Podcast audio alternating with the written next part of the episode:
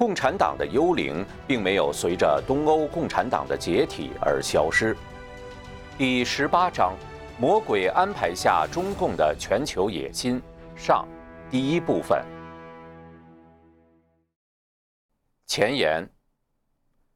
上世纪初，魔鬼安排其人间代理苏共，以暴力夺取政权，同时为其在世界舞台的最后一出大戏的主角做铺垫。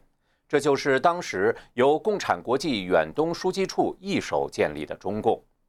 此后数十年间，在国际舞台上扮演主角的是苏共，和西方自由阵营正面对抗的是苏共。西方人也一直以苏共和东欧共产党为样本来认识共产主义，这给了中共充分的时间发展壮大。上世纪九十年代初，苏共解体，中共登上国际舞台，替换苏共唱主角。以难以察觉的非暴力方式利诱人们与之共舞。此时的中共摇身一变，宣称不再纠结意识形态之争，而以改革开放的旗号，极力拥抱全球化，发展集权制度下的权贵资本主义经济。许多西方学者、企业家和政客们因此并不把中共当作共产主义政党看待，至多认为它是一个另类的共产党。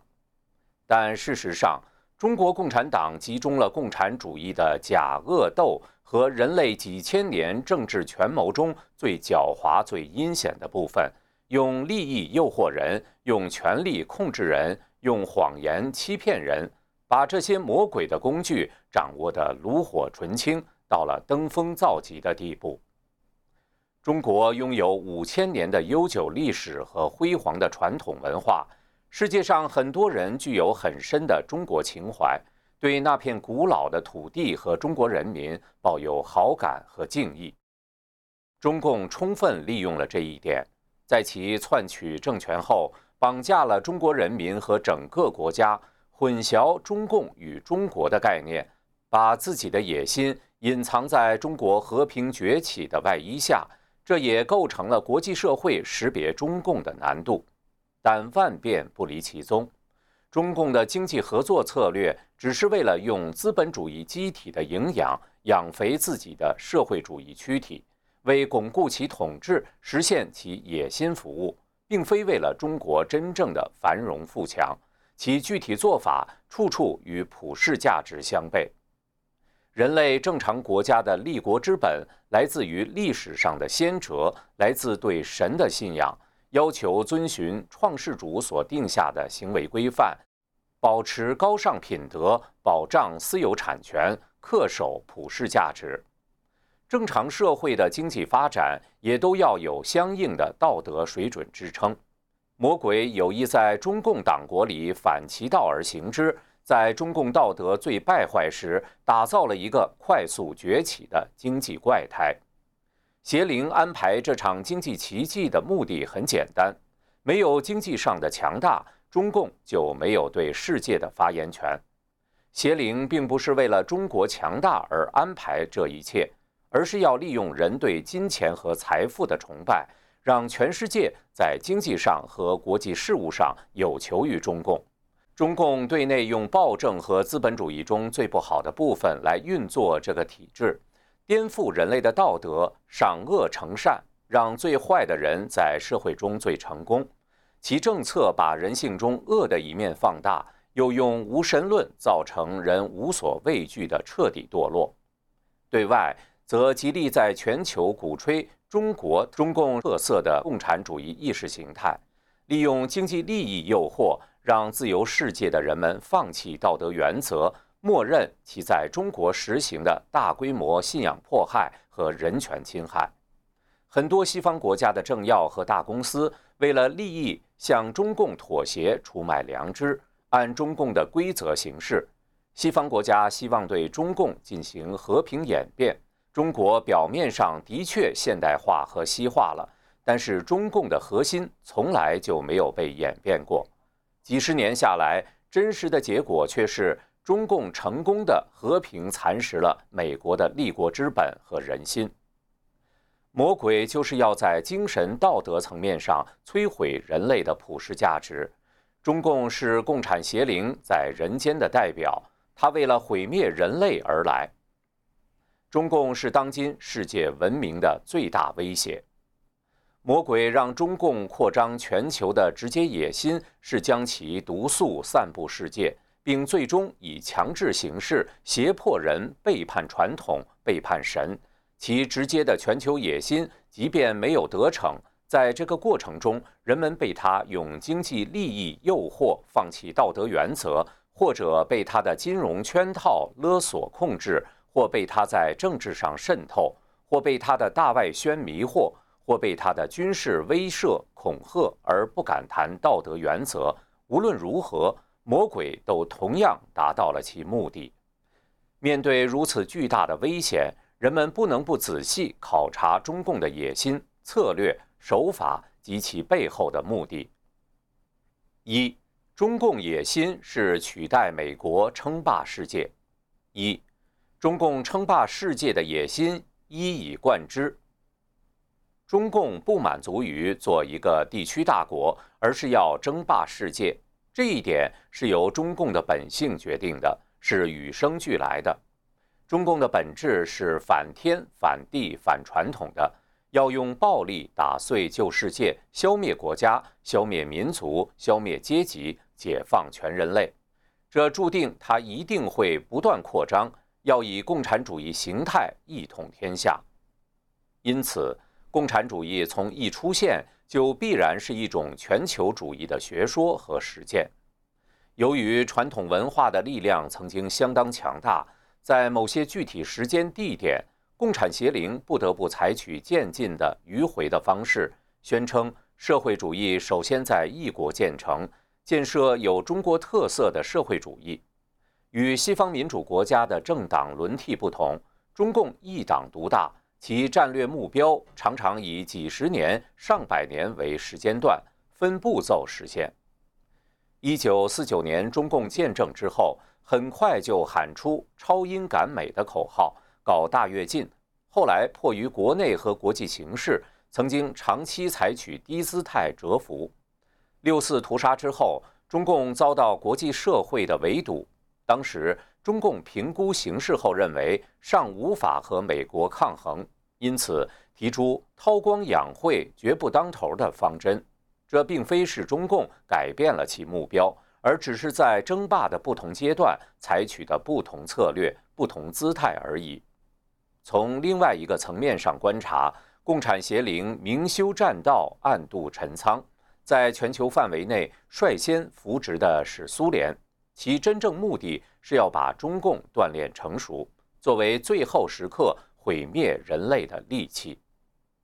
二，欲称霸世界，必打败美国。第一次世界大战之后，美国成为世界上最强大的国家。也是维护世界秩序的国际警察。任何一个国家要想称霸世界，必须打败美国。因此，在大的战略方向上，中共必然以美国为主要敌人。几十年间，美国一直是中共的假想敌。中共从没放弃对美国的全方位进攻做准备。美国著名中国问题专家白邦瑞在二零四九百年马拉松。中国称霸全球的秘密战略中分析，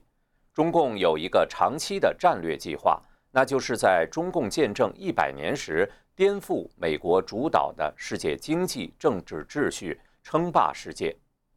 在中共国防大学制作的电视片《较量无声》中，明确表达了与美国较量的野心。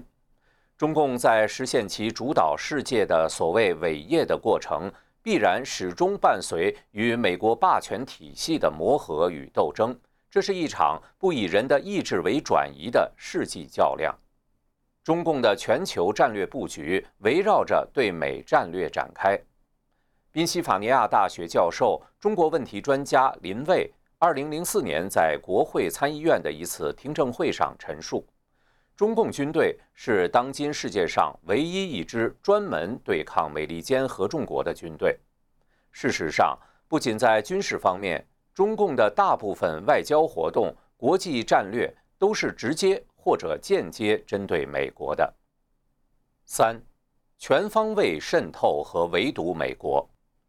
为了实现称霸世界的企图，中共进行了全方位的布局。其在意识形态上和美国以及自由民主国家进行竞争，在经济上企图以强制技术转让和盗取知识产权实现弯道超车，用经济发展证明制度自信；在军事上和美国进行静悄悄的无声对抗，以不对称作战、超限战为战术基础，积极发展军备，在南中国海等地小事锋芒。扶植朝鲜、伊朗等流氓国家，牵制美国和北约。在外交上，中共推动大周边战略“一带一路”计划，对周边国家、欧洲、非洲、澳洲、拉丁美洲各国同时下手，迅速扩大国际影响力和控制力，企图在国际上扶植一批附属国，建立势力范围，孤立美国。中共以多种方式在国际上合纵连横，比如建立上海合作组织（一九九六年），设立亚洲基础设施投资银行（二零一五年），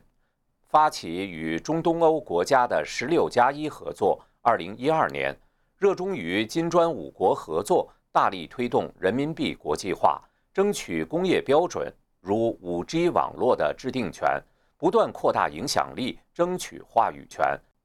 与此同时，中共利用美国和西方国家的民主制度与媒体言论自由，发动统一战线、大外宣、谍报战等手段，企图最大限度地从内部操纵与和平演变美国，建立私人关系，收买美国政府官员、国会议员、外交官和退役军官，用经济利益驱使美国资本家当中共说客。来影响美国对中国的政策，强制高科技公司配合中共的网络封锁和信息审查，威逼利诱大多数华人社团自动成为第五纵队，渗透美国智库和学术科研部门，按中共的要求自律，为中共说话，收购和投资美国的媒体和电影业，同时制定大外宣本土化战略，喉舌媒体大举进军美国本土。力图掌握舆论，控制美国对中共的话语权。中共一方面在世界各国建立包围美国的战略圈，另一方面在美国本土步步为营，全线出击，广泛培植代理人，分裂美国社会，兴风作浪，日甚一日，成为美国的心腹之患。四，长期煽动仇美情绪，为战争做舆论和心理准备。作为共产邪灵在人间最重要的代理人，中共从仇恨当中吸取维持其自身存在的能量。中共所宣传的爱国是建立在恨的基础上的，爱国就是恨日本、恨台湾、恨藏人、恨新疆少数民族、恨独立教会、恨异议人士等等。尤其重要的是恨美国。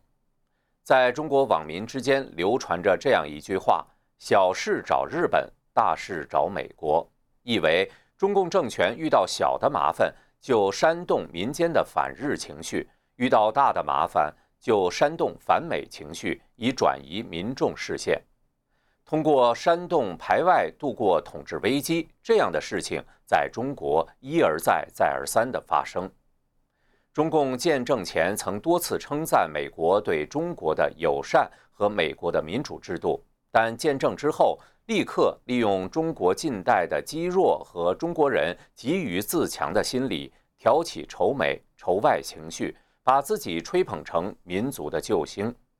事实上，中共根本不在意中国民众的死活，也不在意中国的领土，更不在乎中华民族长远的健康发展。中共迫害中国民众，出卖国土，破坏道德与传统文化。毁掉中国未来前途的罪恶罄竹难书。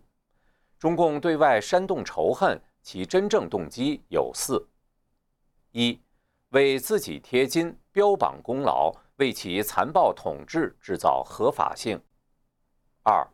在遭遇困境时转移民众注意力，通过挑起仇恨和民族主义情绪来渡过难关；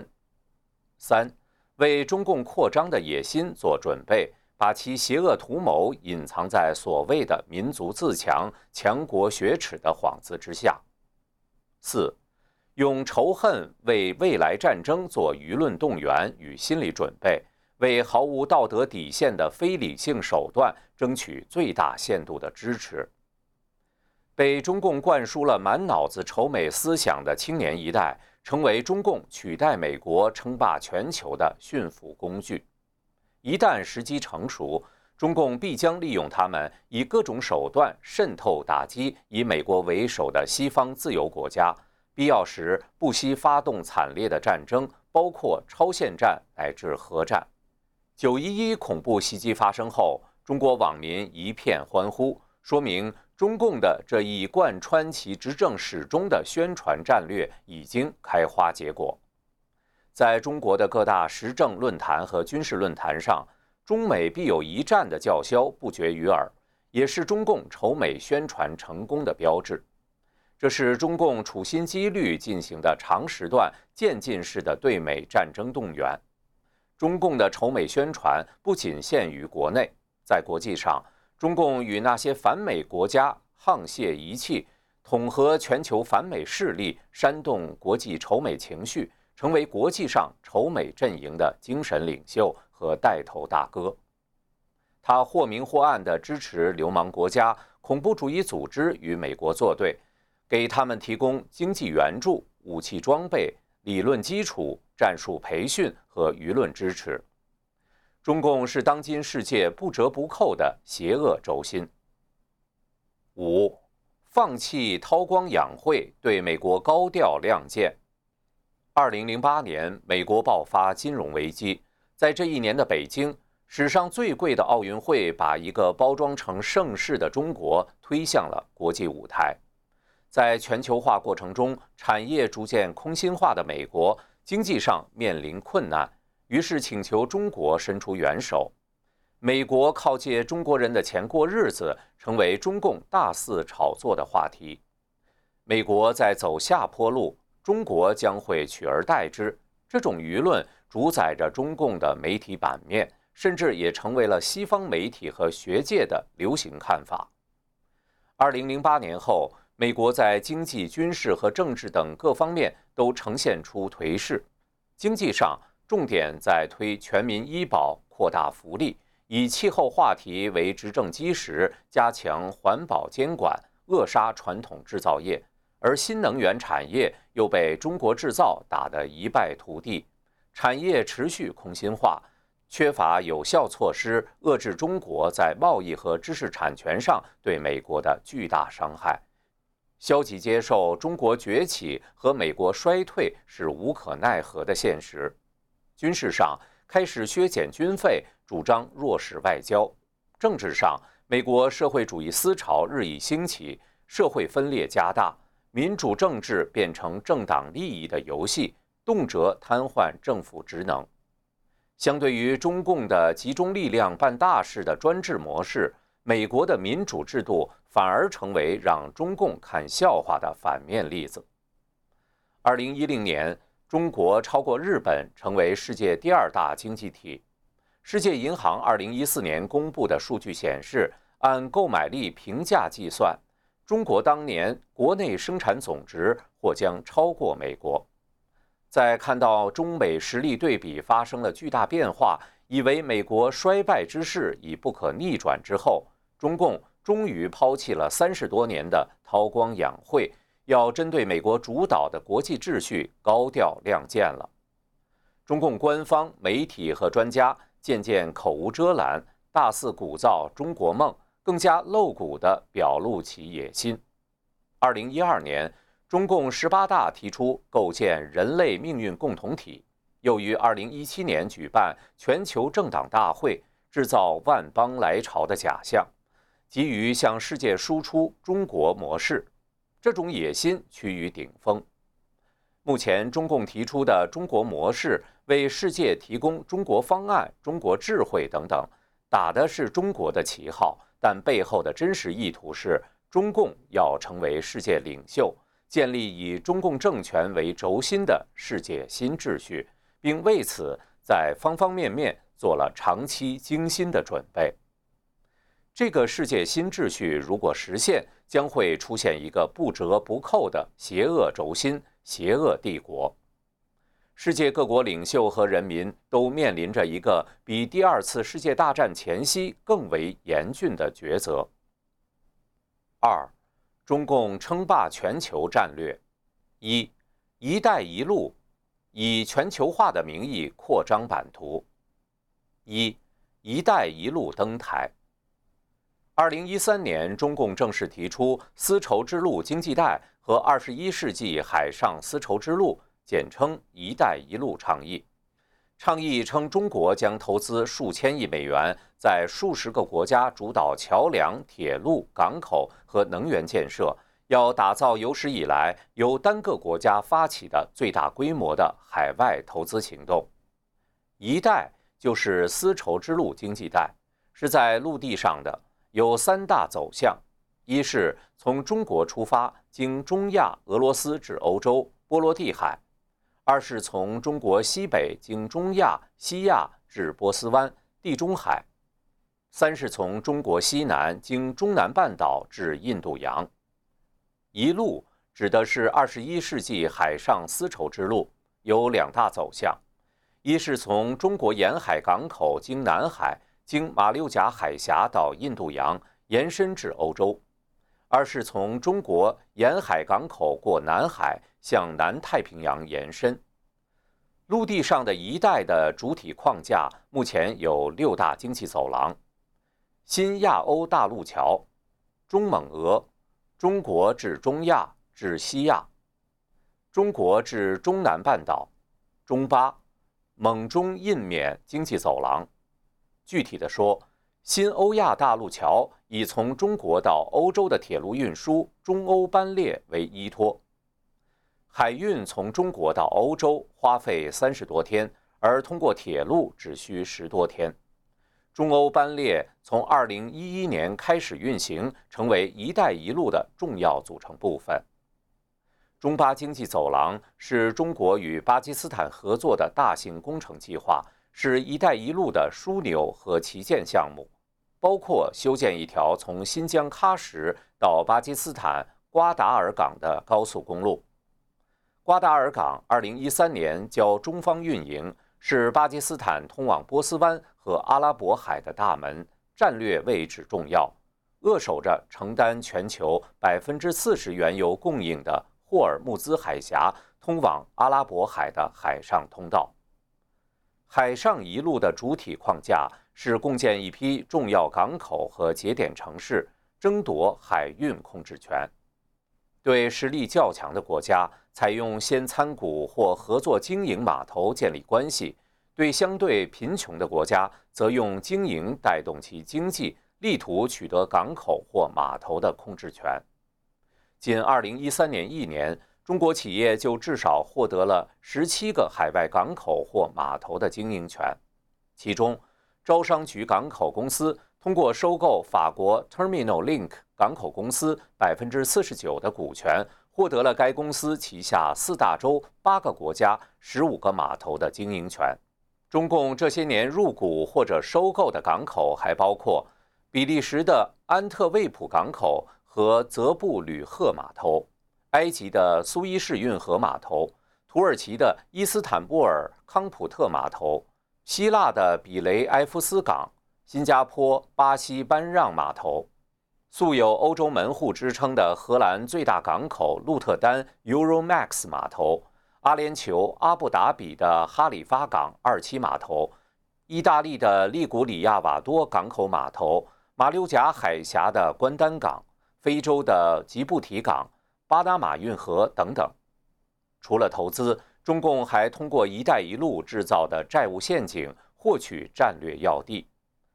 斯里兰卡因无力偿还中国公司的债务，二零一七年底签署了一份有效期为九十九年的租约，正式将具有战略意义的汉班托塔港移交给中国。中共二零一八年又提出了数字丝绸之路，目标是要重塑全球互联网的未来发展。数字丝绸之路是一带一路的高级阶段，成为推进一带一路的最新动力。数字丝绸之路的重点是光纤电缆信息基础设施建设、互联网、数据信息服务、国际通信以及电子商务。很多“一带一路”相关国家没有完备的信用制度，中共希望借助数字丝绸之路，把中国的电商模式和电子支付手段。比如支付宝推广到这些国家，把西方的电子商务彻底排除在外。封锁网络的防火长城是中共的独门绝技，也将随着数字丝绸之路走出国门，将中共的网络控制输出给更多国家。中共的战略范围，从它在全世界的基建投资规模上可见一斑。据《纽约时报》二零一八年十一月的总结。中共在各国修建了或者正在修建四十多条管道和其他油气基础设施，二百多座桥梁、公路和铁路，近二百座用核电、天然气、煤炭和再生能源发电的发电厂，以及一系列大型水电大坝。中共在一百一十二个国家有投资项目，大多数属于“一带一路”的基础设施计划。如果画在一张地图上，密密麻麻都是中共投资的项目，中共的触角已经布满了全球。随着“一带一路”逐渐形成，中共的目的和野心也在不断扩大。通过“一带一路”，中共企图打造出一个自己的经济圈和势力范围，来抗衡甚至取代美国。货币用人民币，信用依赖中共的支付系统。通信采用中国铺设的网络和制造的手机，包括 5G 技术；交通用的是中国高铁，建立起一套以中国制造为核心的、独立于目前西方标准的中共标准。二，“一带一路”的全球扩张。“一带一路”初始时期以中国周边国家为对象，最远也就到欧洲，不过很快就超越了这个范围。把非洲、拉丁美洲甚至北冰洋都包括进去，扩张到了全世界。海上丝绸之路本来是两条，后来增加了第三条，经北冰洋连接欧洲的北极航道，号称冰上丝绸之路。在非洲和拉美，中共早就有广泛的经济活动，现在也都统一到“一带一路”的主体框架里，以更大的力度。更快的速度在非洲和拉美进行经济甚至军事布局。中共“一带一路”最直接的动因是出口过剩产能，就是把铁公鸡、铁路、公路等基本建设战略从国内推向国外。沿线国家有很多资源能源，中共帮助其修建铁路、公路，能够一箭双雕。一是为产品更快、更便宜地出口到欧洲打开一条陆地通道；二是获取必要的资源和能源。因为前提不过是为世界工厂扩大出口，所以中共并不是想在“一带一路”国家扶持制造业，把中国的制造业拱手转移到这些国家。中共真正的野心是以经济为先导。逐渐控制“一带一路”沿线国家的经济和政治命脉，把他们变成中共的势力范围，甚至是殖民地，成为中共全球布局上的棋子。作为副产品，“一带一路”向周边国家输出腐败、债务、邪恶和专制，把共产主义病毒扩散至全球。所以，“一带一路”从根子上就是一个陷阱和骗局。不会给当地国家带来可持续的经济发展。有很多国家开始警觉，对“一带一路”项目叫停或者重新审视。中共自己也不得不表示，要针对外界指责的债务陷阱问题做出修正，并增加透明度。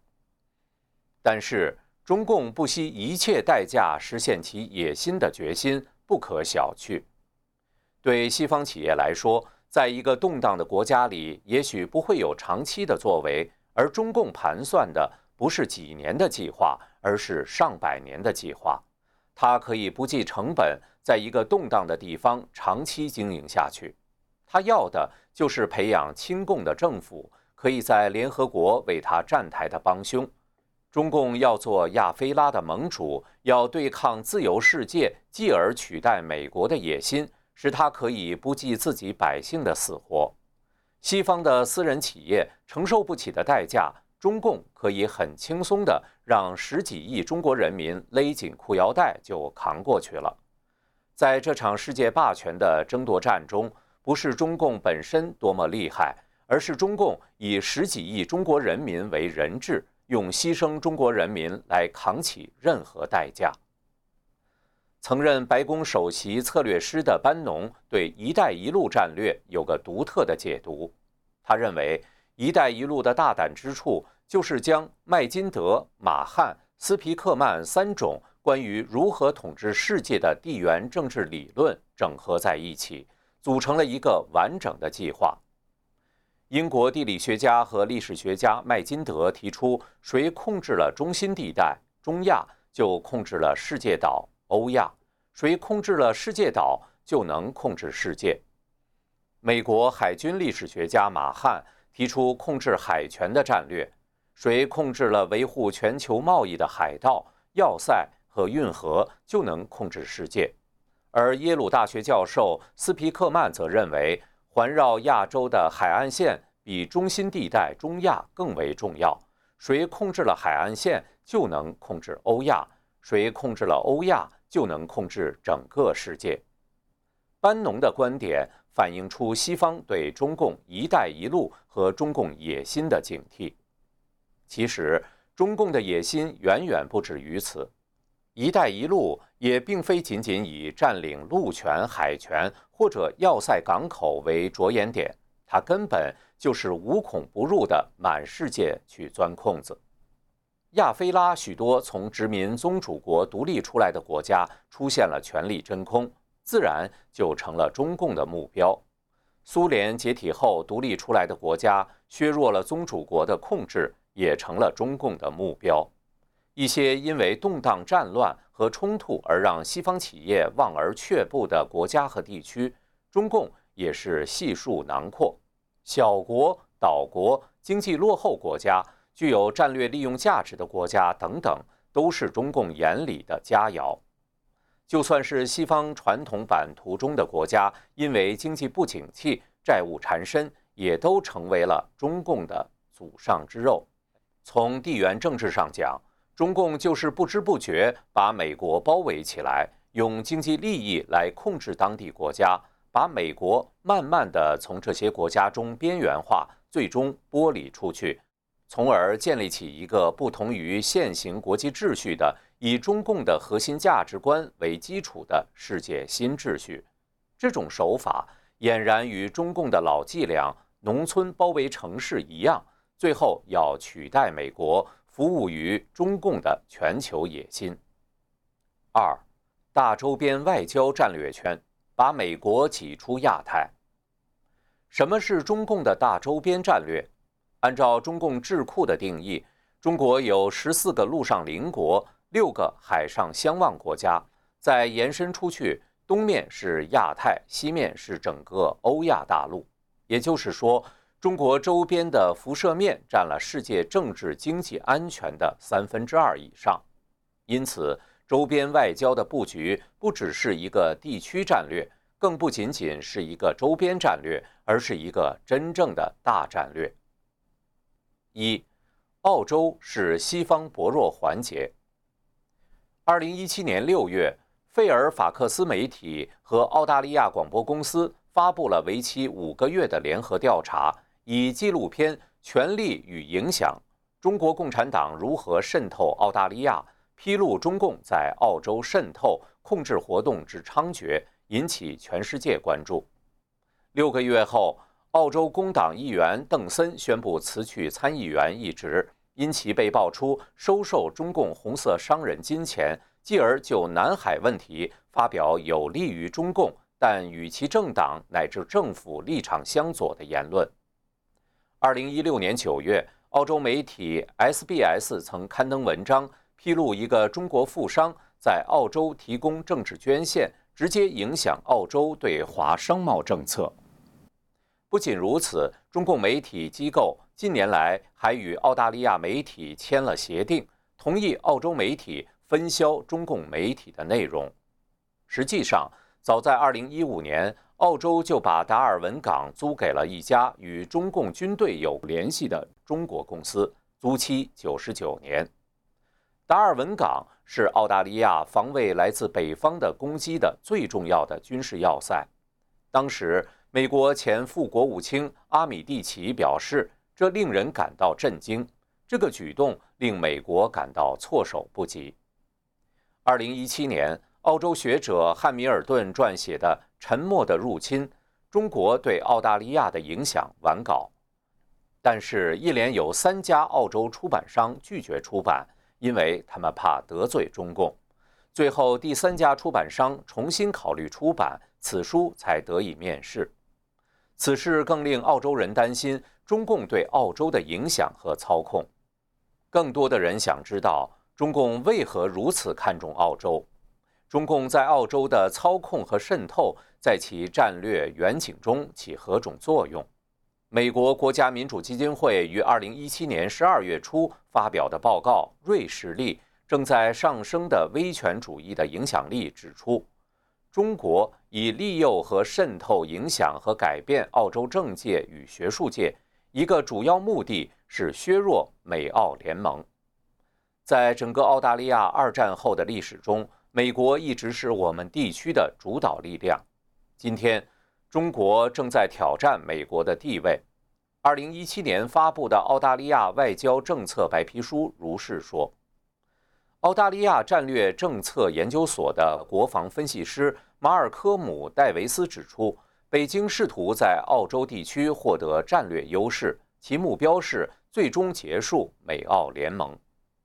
澳大利亚是中共最早拓展海外软实力的试验地，作为大周边战略的重要一步棋，中共对澳洲的渗透可以追溯到2005年，当时外交部副部长周文重抵达堪培拉。向中共大使馆的高级官员传达中央的新战略。他说，将澳大利亚纳入其大周边地区的第一个目标是确保澳大利亚成为中共未来二十年经济持续增长的可靠和稳定的资源供应基地。长期目标是撬开美澳联盟。与会者的任务是弄清楚中共如何能够最有效地实现所谓在经济、政治、文化各方面对澳大利亚的综合影响力。中共利用经济手段迫使澳大利亚在包括军事和人权的一系列问题上做出让步，用经济利益培养密切的人际关系，同时加上惩罚的威胁，是中共迫使人就范的标准运作方式。北京希望将澳大利亚变成第二个法国，一个敢于对美国说不的西方国家。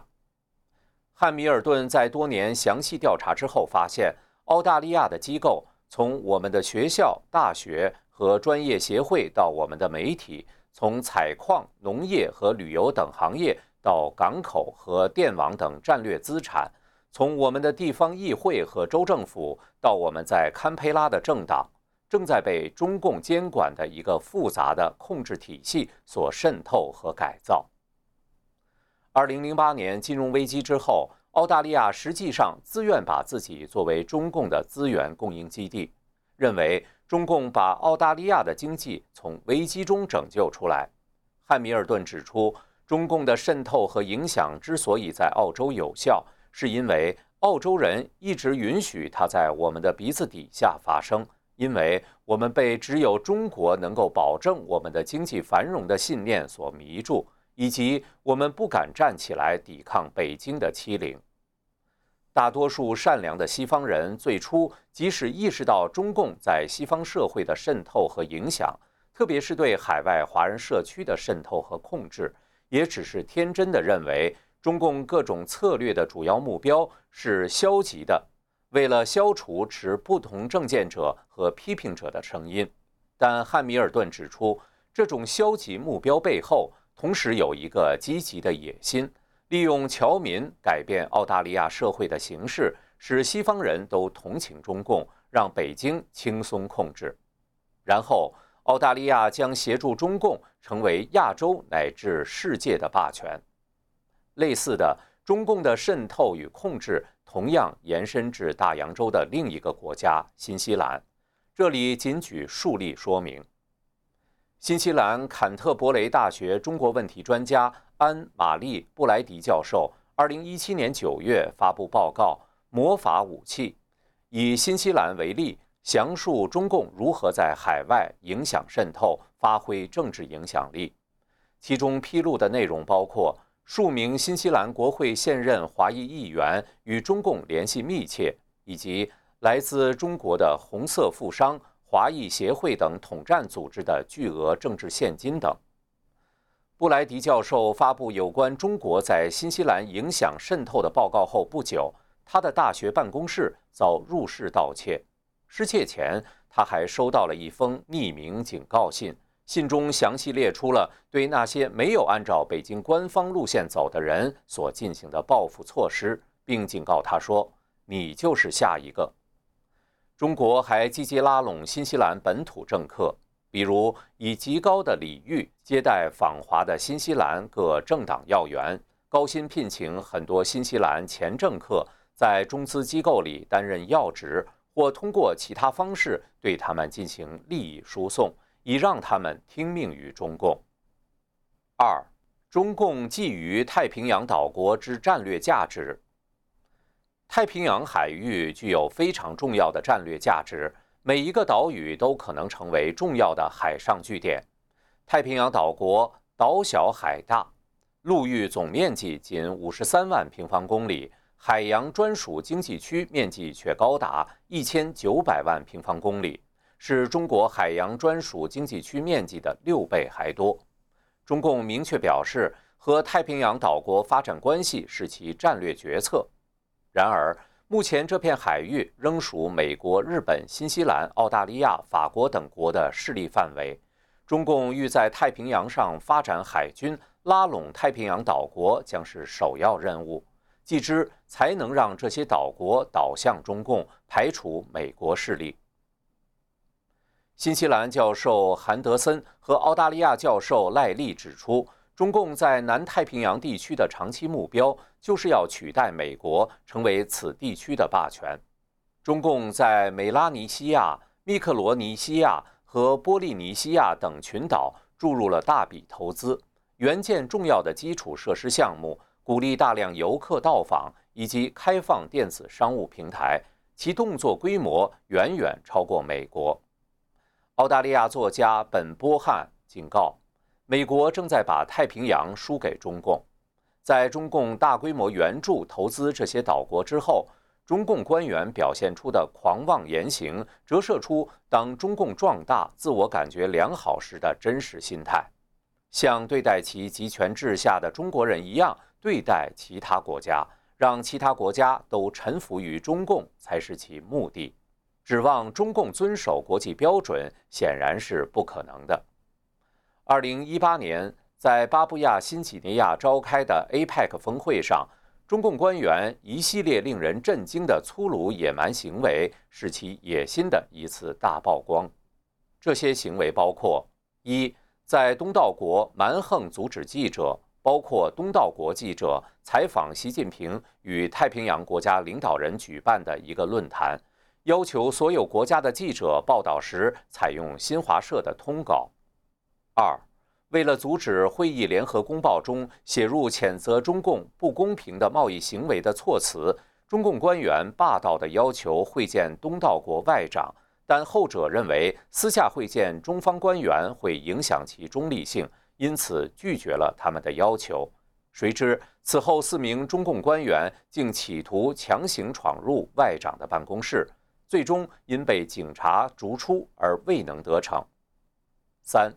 在会议中，当中共官员认为其他国家阴谋针对中共，就在会场里大吼大叫。中共在这次峰会上的种种恶行，被一位美国高级官员称为“发脾气外交”。